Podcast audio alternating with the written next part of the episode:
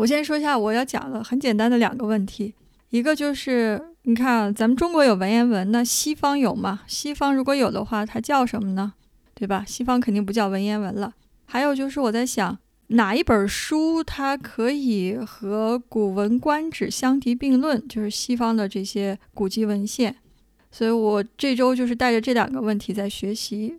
我不知道大家还有没有兴趣听？就是下下面的问题基本上也不古文也不观止，我和大家做一个中西的一个对比吧。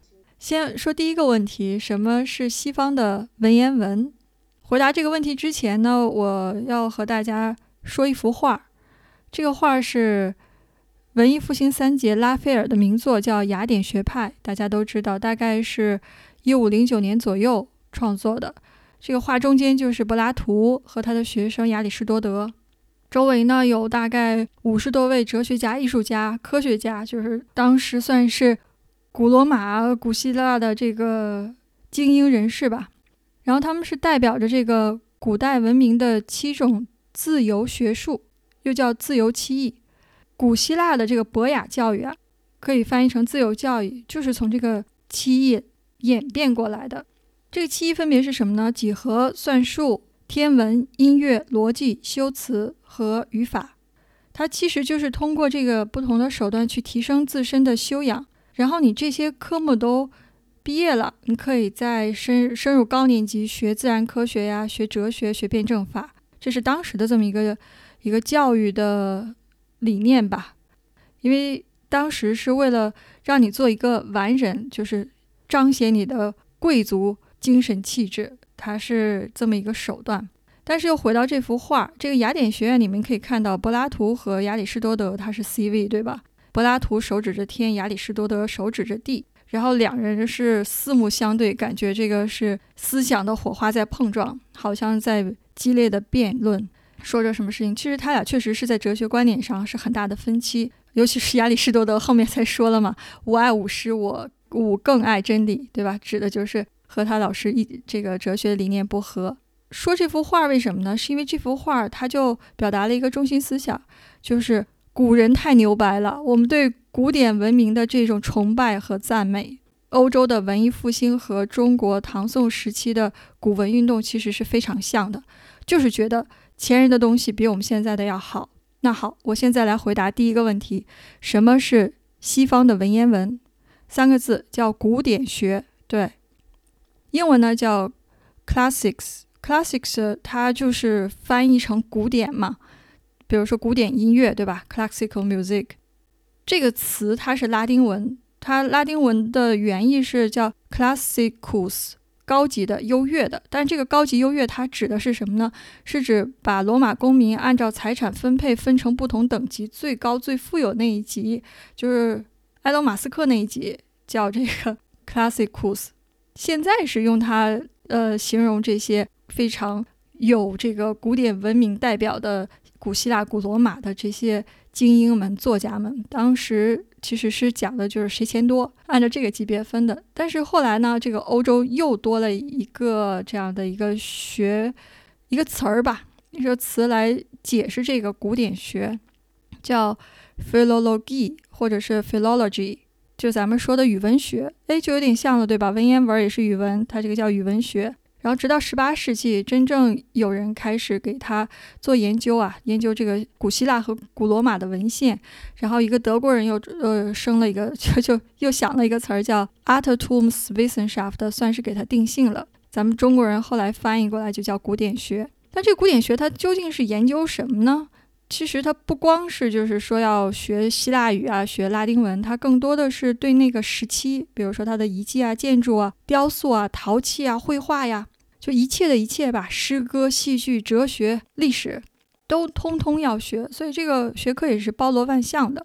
但实际上，我们现在，如果你要说啊，我要去欧洲，我去意大利，我去德国，我去美国，去英国，我要读个什么东西，学个学科叫古典学，它真正是在十八世纪才建立的。这个建立呢，我还要说一下，是个德国人。这个这个故事太传奇了。这个标志性的事件呢，是在一千七百七十七年。有这么一个人叫 Friedrich August Wolf，叫沃尔夫吧。他是个学生，然后他当时是想去哥廷根大学注册。哥廷根大学是哪儿的？就是当年季羡林季大师他留学十年的地方。对，他在注册的时候呢，就是异想天开，就跟人家说说我要学这个古典语文学。然后当时这个学校老师都懵了，说你啥什么马什么梅，然后说我没听过呀，这这词儿是你自己造的吧？呃，然后这个沃尔夫呢，他就。非常坚决，就是冥顽不灵，然后就说我我我就要学这个，然后还跟他们说这个大概是个什么意思，然后他竟然把这个学校说服了，这个学校单单为他开了开设了这么一个古典学专业，很厉害吧？一个学生在一个名校给自己建立一个专业，他就是第一个毕业生。当时他研究的是什么呢？是荷马史诗，哎，算是这个现代古典学的开山吧。开山鼻祖也好，开山之作也好，所以其实德国人对这个希腊的研究，或者欧洲在文艺复兴时期一直对这个古希腊的研究，它是可以一脉相承的。其实从中国这个发源看呢，也是这样，对吧？我们上古精神。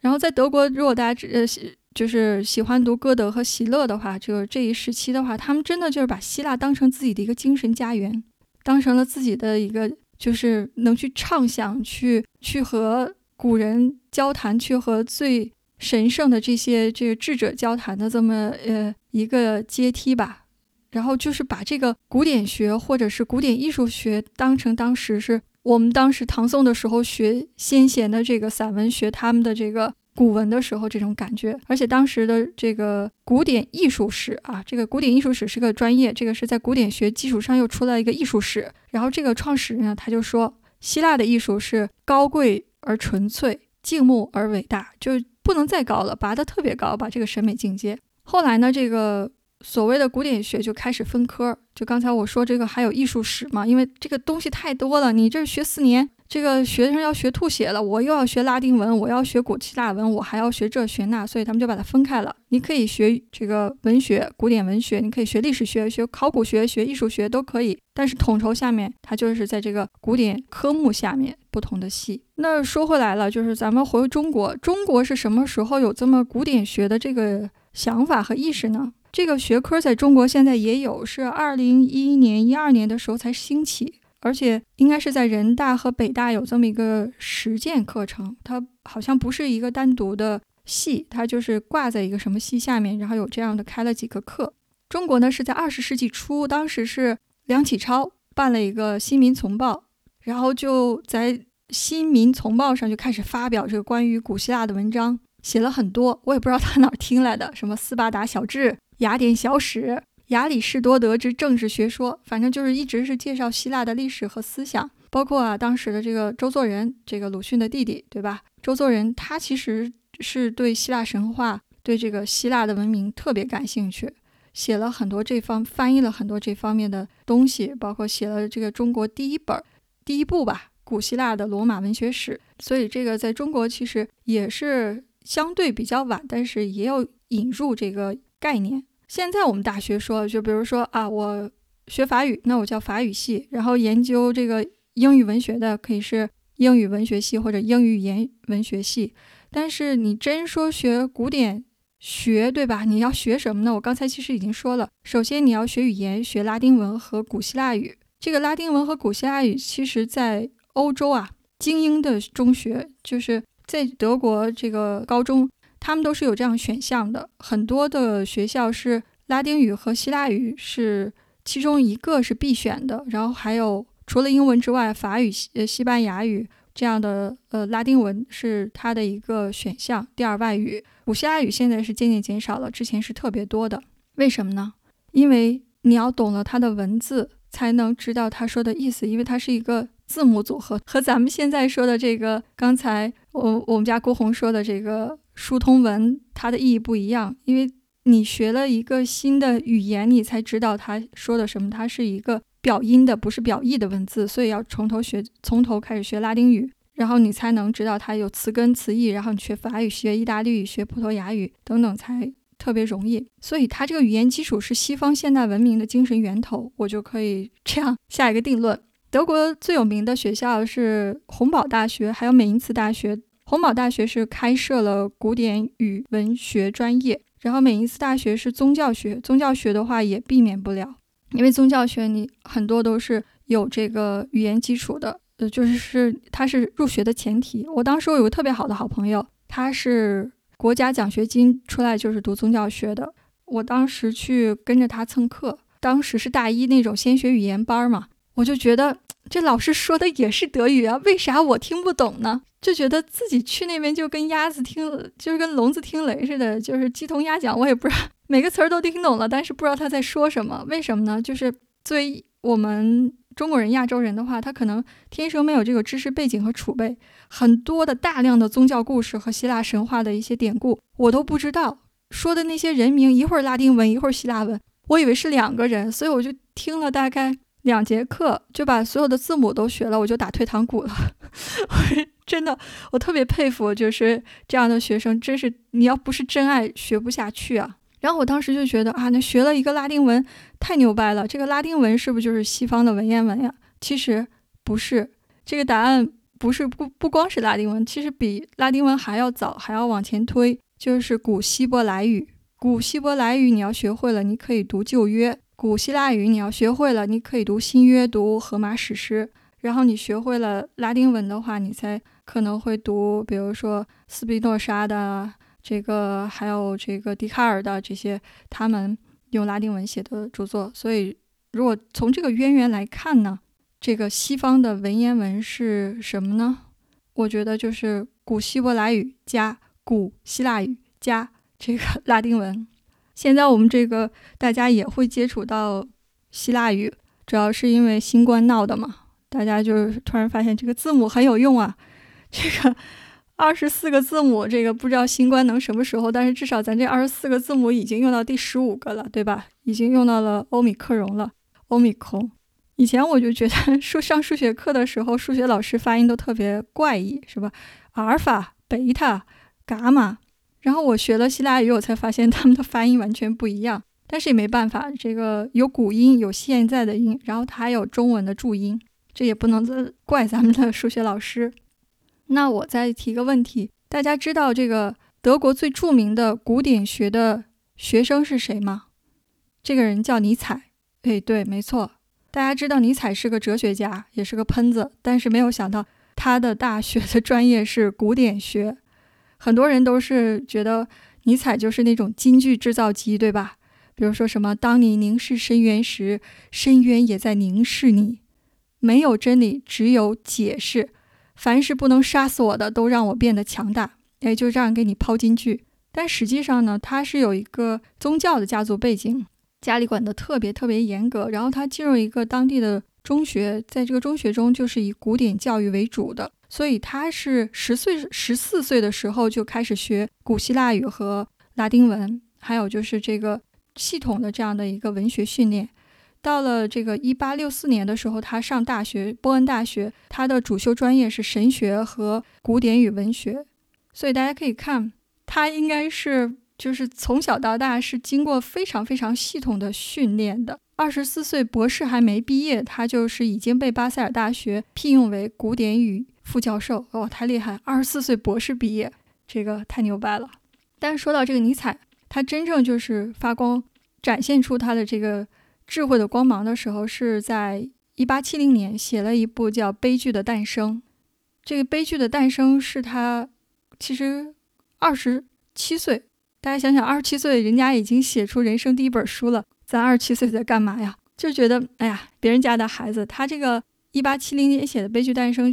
是他唯一的一本和古典语这个相关的著作。之后他就开始转向哲学思考了，对吧？他就不玩这个了。为什么不玩了呢？其实也和当时的环境有关。他这本书，大家如果看的话，发现它是非常非常不严密的。这个所有的典籍，其中的一些校对啊，一些这个语言学方面的东西不精准。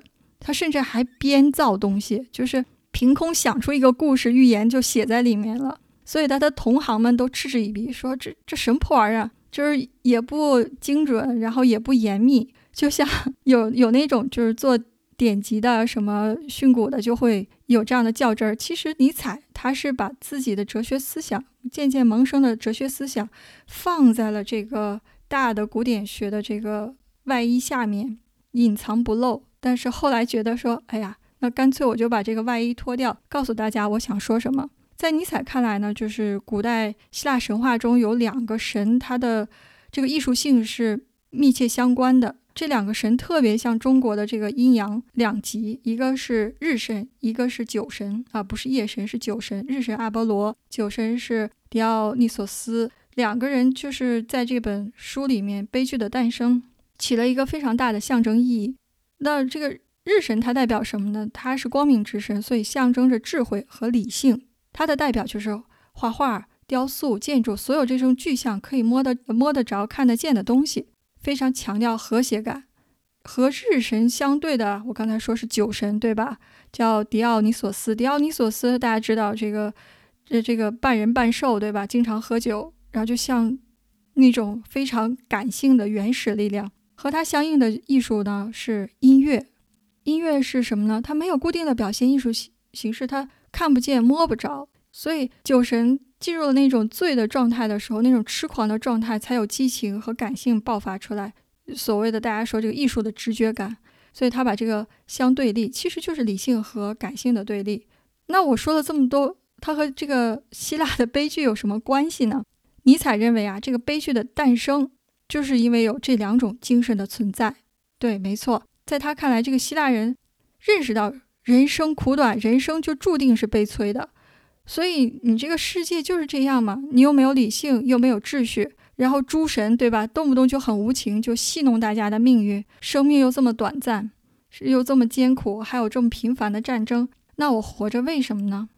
然后尼采说了，就是因为大家看到这种生命的底色，它就是虚无的、悲惨的。但是希腊人用日神和酒神的艺术，要不去。去描绘和谐的这种阳光的形象，让自己充满了这种正能量，或者就是今朝有酒今朝醉，像酒神这样，那我就干脆对吧，captive 享受当下就可以了。我这个纵情歌唱，然后喝酒玩乐，那我就面对这样残酷的事实，不管明天，就这两种想法。所以这个悲剧啊，可以说是希腊人发明最伟大的艺术，用它来对抗现实的虚无。但是这种悲剧东西。它持续的特别短，因为希腊悲剧之后，希腊喜剧大家知道这个十几年的吧。除了这个历史上这个城邦的一些不稳定性，它更多的是因为出现了一个人，这个人谁呢？就是苏格拉底。苏格拉底作为哲学家，就让人跟处处就像一个喜欢聊天的小老头，对吧？就是唐僧，动不动就问人家问题，把人问得哑口无言，让人用理性去驯化自己的感性。所以，通过他的这样的一个游说游说，把大家这个感情上的这些对命运的无常的叹息，转变成认为是啊，我不够好，我的理性不足，我才做出了这样的决断，和诸神的这个意志是没有关系的。所以这样就脱离了这样的一个戏剧的神性，脱离了神性就没有神神秘感了，对吧？大家就不害怕了，就说这个事情也不是神主宰的。那这个悲剧性它就减弱了，而且还有其他的这个后面的这个呃悲剧作家，他们也会把这个一些舞台效果给减弱了。比如说，他就没有那种非常宏大的大合唱，这种痴迷、非常狂躁的这种，这甚至这让大家唱的灵魂出窍的感觉，都是那种对白，用对白替代了音乐。好处是什么呢？大家能听到你说什么。坏处是什么？大家就没有那种如痴如醉的感觉。所以为什么这个？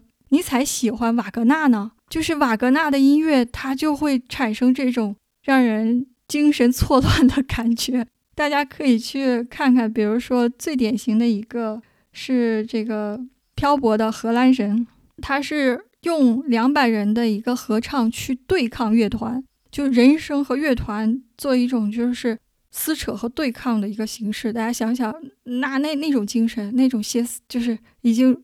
狂躁的精神让大家已经听到那个音乐，我感觉就是前面一把剑把我穿透了，后面又来一把刀把我穿透了。就是前面是乐池里面的交响乐，后面是人声合唱，就来回把我捅得千刀万剐的那种感觉。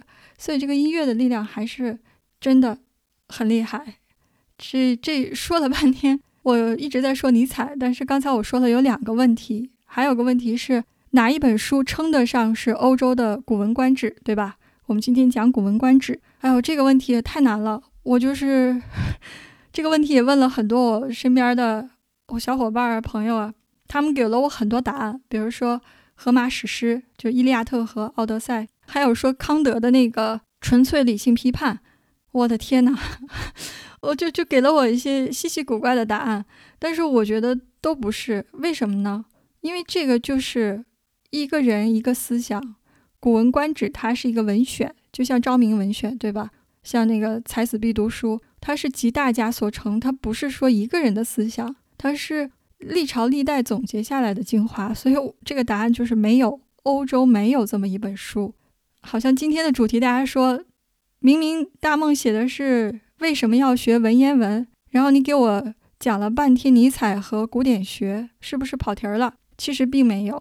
为什么要说这个呢？大家看啊，尼采是生活在十九世纪，而且他当时已经非常轰动了，提出了虚无主义、权力意志，就等于说他的思维方式是超前的，对吧？他是远远超于他的那个时代的所有思想家的，所以他才可以让大家。在百年之后读他的东西，还是有感触，还是对他的哲学观折服赞叹。为什么呢？其实要归功于他早年的这种非常刻苦的古典学的训练，学术上的这样积累，学这个古希腊语，学拉丁文，甚至还要读很多很多的文献，才会有对古希腊这种文化的深刻理解和洞察。但是有了这种理解和洞察，它不是一个静态的，他会把它当做。刺激自己思考当下事物的一个源泉，甚至他可以用这种思考方式去解决现在人的这个问题，当下的一些社会问题，形成了自己的一个思想的蓄水池。我觉得一句话，读文言文也是一样，就是让我们给过去可以生长到未来的一个途径。你看，但丁在《神曲》里面就说了这么一个故事：当时的一个朝圣者啊，要翻过。一座高山，然后去获得所谓的未来的幸福。但是你在他在路上是被野兽就是阻挡了。这个时候有个罗马诗人叫维吉尔出现了啊，他的亡魂出现了。维吉尔就告诉这个朝圣者：“你要向下走一条路，这样才能到到山顶。对，向下就是回到过去，先回到过去，才能通向未来。所以的话，我们现在做的一件事情是什么呢？就是去了解。”过去知道现在是过去的结果，然后我们才能意识到，那我们的未来呢，就是现在的我们做的一切事情的一个准备和前奏吧。